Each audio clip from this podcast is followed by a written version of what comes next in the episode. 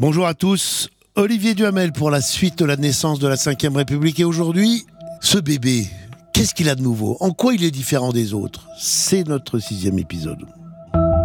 Française, Français, Il est de l'intérêt supérieur du pays. de tout mon cœur, au nom de la France, Le général de Gaulle me paraît euh, parmi les plus qualifiés. je vous demande de répondre oui. une réforme profonde et de la Constitution et de nos institutions. Pourquoi voulez-vous qu'à 67 ans, je commence une carrière de dictateur? Ici Charles Zanettati qui vient de vous parler d'Alger, Europe numéro 1. Donc nous allons essayer de repérer les principaux changements constitutionnels contenus dans cette Ve République nouvelle.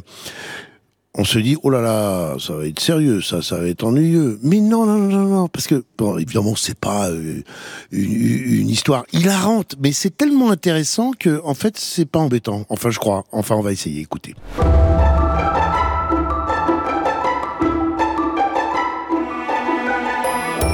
Premier changement, premier changement, la façon d'élire les députés. Les députés, sous la quatrième République, étaient élus à la proportionnelle. Ce qui veut dire qu'il y avait des listes et que chacun obtenait au prorata euh, du nombre de voix qu'il avait obtenues. Tandis que dans le scrutin majoritaire, eh bien c'est dans chaque circonscription, on élit une personne et une seule ça implique une beaucoup plus forte présence du député dans sa circonscription, un rapport beaucoup plus direct du député avec ses électeurs. Par exemple, Pierre Mendès France qui fit campagne à Louviers, dans l'Eure, pour essayer de se faire élire député à ce fameux scrutin majoritaire. C'est un reportage de Julien Besançon le 23 novembre 1958 à Europe 1. À Louviers, troisième circonscription de l'heure, Monsieur Pierre Mendès France attend dans le bureau à côté de celui où je me trouve en ce moment les premières indications du scrutin.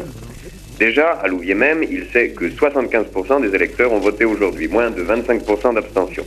Mais pour avoir une première physionomie, il faut attendre que les premiers résultats des campagnes parviennent ici, car si en ville, M. Mendès France a traditionnellement un pourcentage élevé des électeurs, dans les campagnes, sur le plateau, au-dessus de la vallée de la Seine, le concurrent direct, M. Mendès France, M. Rémy Montagne, UNR, pourrait recruter une clientèle importante. Ici, Julien Besançon qui vous a parlé de Louviers, Europe numéro 1. Pierre Mendès France, immense figure. Seul président du Conseil de la quatrième République vraiment vénéré. Il est battu. Mendès France, battu. Edgar Faure, battu. François Mitterrand, battu. Les grandes figures de la quatrième République se font, elles, battre à ces élections de 58. Et donc le scrutin majoritaire, c'est ça. Vous êtes plus sûr d'être élu si vous êtes chef ou, ou figure très importante d'un parti, alors qu'à la proportionnelle, il n'y a aucun risque. En revanche, le parti du président peut rafler tellement de voix que même des inconnus sont élus députés et qu'il a une grande majorité à l'Assemblée nationale et que donc il va pouvoir gouverner. Immense changement.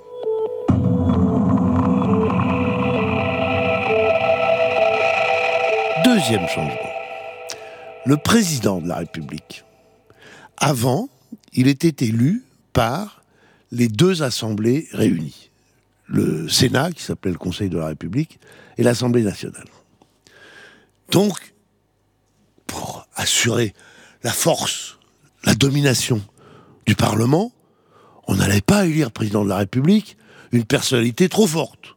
On préférait, père à son homme très respectable, René Coty. De Gaulle sait ça. Et donc De Gaulle veut que le président soit élu autrement. Il aurait pu choisir qu'il soit élu par le peuple, me direz-vous. Ben non, il n'aurait pas pu, parce qu'en 58, c'était pas acceptable par les partis qui ralliaient De Gaulle. Les partis de l'ancien système n'auraient jamais accepté un président élu directement par le peuple. De Gaulle le sait. Pour lui, il s'en fiche. Il s'en fiche de Gaulle. Il considère que lui, il est le, le plus que roi de France depuis le 18 juin 40, donc que sa légitimité est totale et que le problème se posera pour les autres, mais pas pour lui. On y reviendra. Et en 58, il fait dans la Constitution le maximum de ce qu'il peut faire. C'est-à-dire qu'au lieu de le faire élire seulement par les députés et les sénateurs, il le fait élire par ce qu'on appelle un collège élargi, 70 000 élus qui, ensemble, vont choisir le président de la République, juste pour marquer une première différence. Et du coup, De Gaulle lui-même va être élu sans difficulté par ce collège. À l'heure actuelle, sur 67 284 votants, 51 000 votes, 301 se sont prononcés pour le général de Gaulle, 8 571 pour M. Georges Maran et 5 638 pour M. Châtelet. Il nous manque donc maintenant les résultats de 14 000 votes. Mais d'ores et déjà, le résultat du vote est acquis Ah maintenant, oui, Monsieur il est acquis euh, depuis un moment déjà, à partir du moment où le général de Gaulle a dépassé 40 750 voix. Troisième grand changement, le gouvernement qui ne procède plus du Parlement, mais du président. Ça, on en a déjà parlé dans nos épisodes précédents, puisque c'était le cœur du discours de Bayeux. C'est le président de la République qui choisit le Premier ministre. Le cœur du pouvoir exécutif ne vient plus de l'Assemblée, il vient de l'Élysée. Et qui, De Gaulle, va-t-il choisir comme premier Premier ministre? Eh bien, le fidèle parmi les fidèles, Michel Debré. Celui que de toute façon suivra toujours le général. Et d'ailleurs, et Debré, qui était un partisan absolu de l'Algérie française, acceptera même l'indépendance de l'Algérie, c'est vous dire. Et donc, la Constitution fait partir le gouvernement du président, et De Gaulle, dès le début, marque la chose encore plus fortement en choisissant un affidé. Et vous savez ce qui se passe dans les premières années d'une république, d'un nouveau régime, c'est très important. C'est comme un être humain, ce qui se passe dans les premières années de sa vie, de la petite enfance et tout. Ça marque des choses qui, qui dureront pour jamais. Et ben pour une constitution, c'est pareil. Là, c'est clair. Ça vient d'en haut, ça vient de De Gaulle, ça vient du président. Quatrième grand changement. Au cas où il y ait des difficultés pour le président, au cas où il ait besoin d'une légitimité supplémentaire, au cas où il ait besoin de l'appui du peuple pendant son mandat, il y a une arme nouvelle, le référendum. Et De Gaulle va se servir du référendum de manière exceptionnelle. Et pour résoudre la crise de la guerre d'Algérie, il va avoir besoin du référendum pour faire accepter le mouvement vers l'indépendance. Le premier référendum sera un référendum sur l'autodétermination en Algérie, c'est-à-dire sur le fait que ce sera aux Algériens de décider de l'avenir de l'Algérie. Le référendum du 8 janvier 1961, écoutez le reportage de Charles Finalteri à Oran. Environ 85 000 votants sur 170 000 inscrits, soit à peu près 50% des électeurs. Tels sont les chiffres approximatifs que l'on prévoit ce soir à la mairie d'Oran où l'heure de fermeture du scrutin a été reportée à 19 heures? En résumé, les Européens ont voté à 80% et en général pour le non, les musulmans se sont abstenus dans leur quasi-totalité.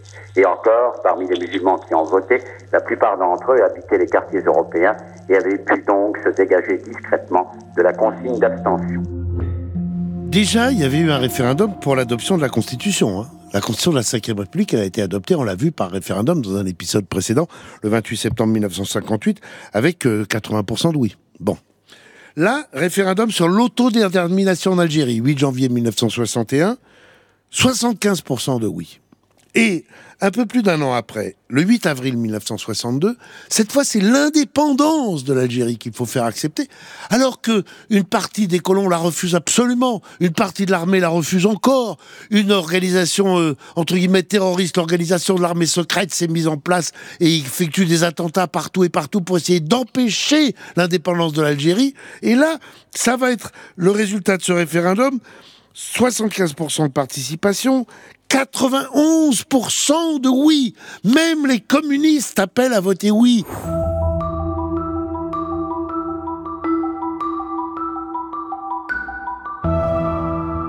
Et puis alors, le cinquième et dernier changement, je vais vous le dire, mais pas tout de suite. Je voudrais d'abord vous dire qu'il y a aussi beaucoup d'éléments de continuité.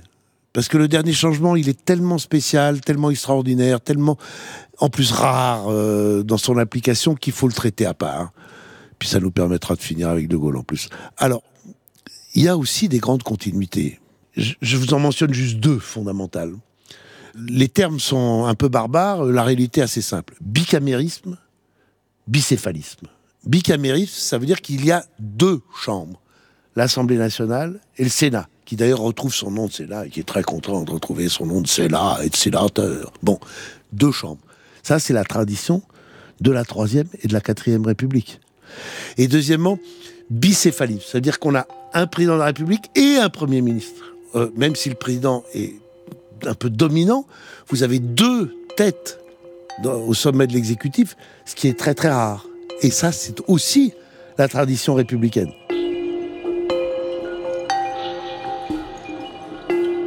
Alors le dernier changement que je vous ai annoncé, ce sont les pleins pouvoirs en cas de crise grave. Parce que le général de Gaulle a vécu le traumatisme de juin 40 et l'incapacité qui a été celle de la Troisième République à résister euh, à la défaite, à l'invasion allemande, etc. De Gaulle veut imaginer une arme pour une situation exceptionnelle, et c'est l'article 16. Les pleins pouvoirs en cas de crise, si le fonctionnement des pouvoirs publics est interrompu, si l'intégrité du territoire est menacée. Et ça va se produire une fois, en avril 1961, où il va y avoir un coup d'État, un putsch militaire à Alger. Un vrai, pas une menace de, pas un début d'insurrection qui prépare un putsch au cas où, un vrai putsch dans lequel les généraux sur place, le général Salan, le général Jouot, le général Zeller et le général Schall, prennent le pouvoir contre la métropole, veulent contrôler le pouvoir en Algérie puis à Paris. Et là, De Gaulle va mettre en œuvre l'article 16. Et il va venir en tenue militaire, ce qui était rare, à la télévision, s'adresser directement aux Français dans un discours d'une force exceptionnelle. On l'écoute. Un pouvoir insurrectionnel s'est établi en Algérie par un prononciamento militaire. Ce pouvoir a une apparence, un carteron de généraux en retraite. Il a une réalité, un groupe d'officiers partisans, ambitieux et fanatiques. Et devant la menace qui pèse sur la République, j'ai décidé de mettre en œuvre l'article 16 de notre Constitution. À partir d'aujourd'hui, je prendrai, au besoin directement, les mesures qui me paraîtront exigées par les circonstances. Il y a trois moments forts. Il y a la dénonciation des putschistes, un carteron de généraux en retraite. Carteron avec une faute de français, parce que carteron, c'est soit une unité de mesure qui représente un quart, soit un enfant né euh, de deux personnes de couleurs différentes, un quart blanc et, trois quarts noirs.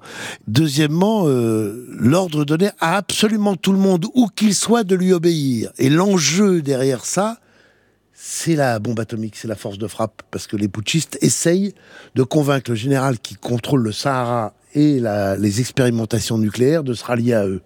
Et si les putschistes avaient avec eux la maîtrise de la force nucléaire, ça changeait pas mal les choses. Et puis troisièmement, c'est l'appel aux Français et aux soldats sur place à le soutenir. Et c'est ce qui va se passer. Vous avez des, des dizaines et des dizaines de milliers de soldats en Algérie qui écoutent le discours de De Gaulle avec leur transistor euh, sur Europe numéro 1 ou sur une autre station, qui l'entendent et qui vont refuser de rallier le putsch.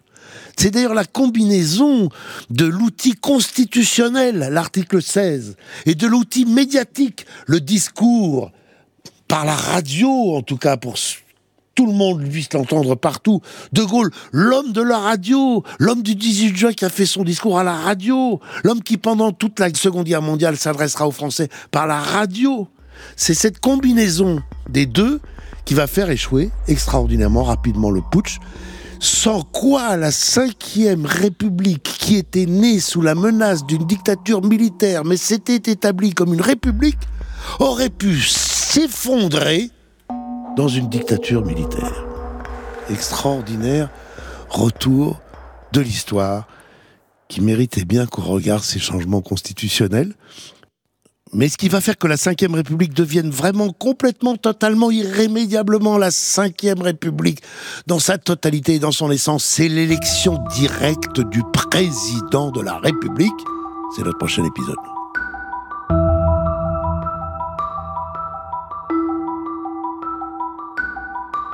Générique fin, c'est une série en 8 épisodes avec Olivier Duhamel, ma pomme, à la production et réalisation Thomas Caillet, préparé par Paul Lassène, Fanny Rascle, Claire Azan et le service documentation d'Europe 1. Une création Europe 1 Studio.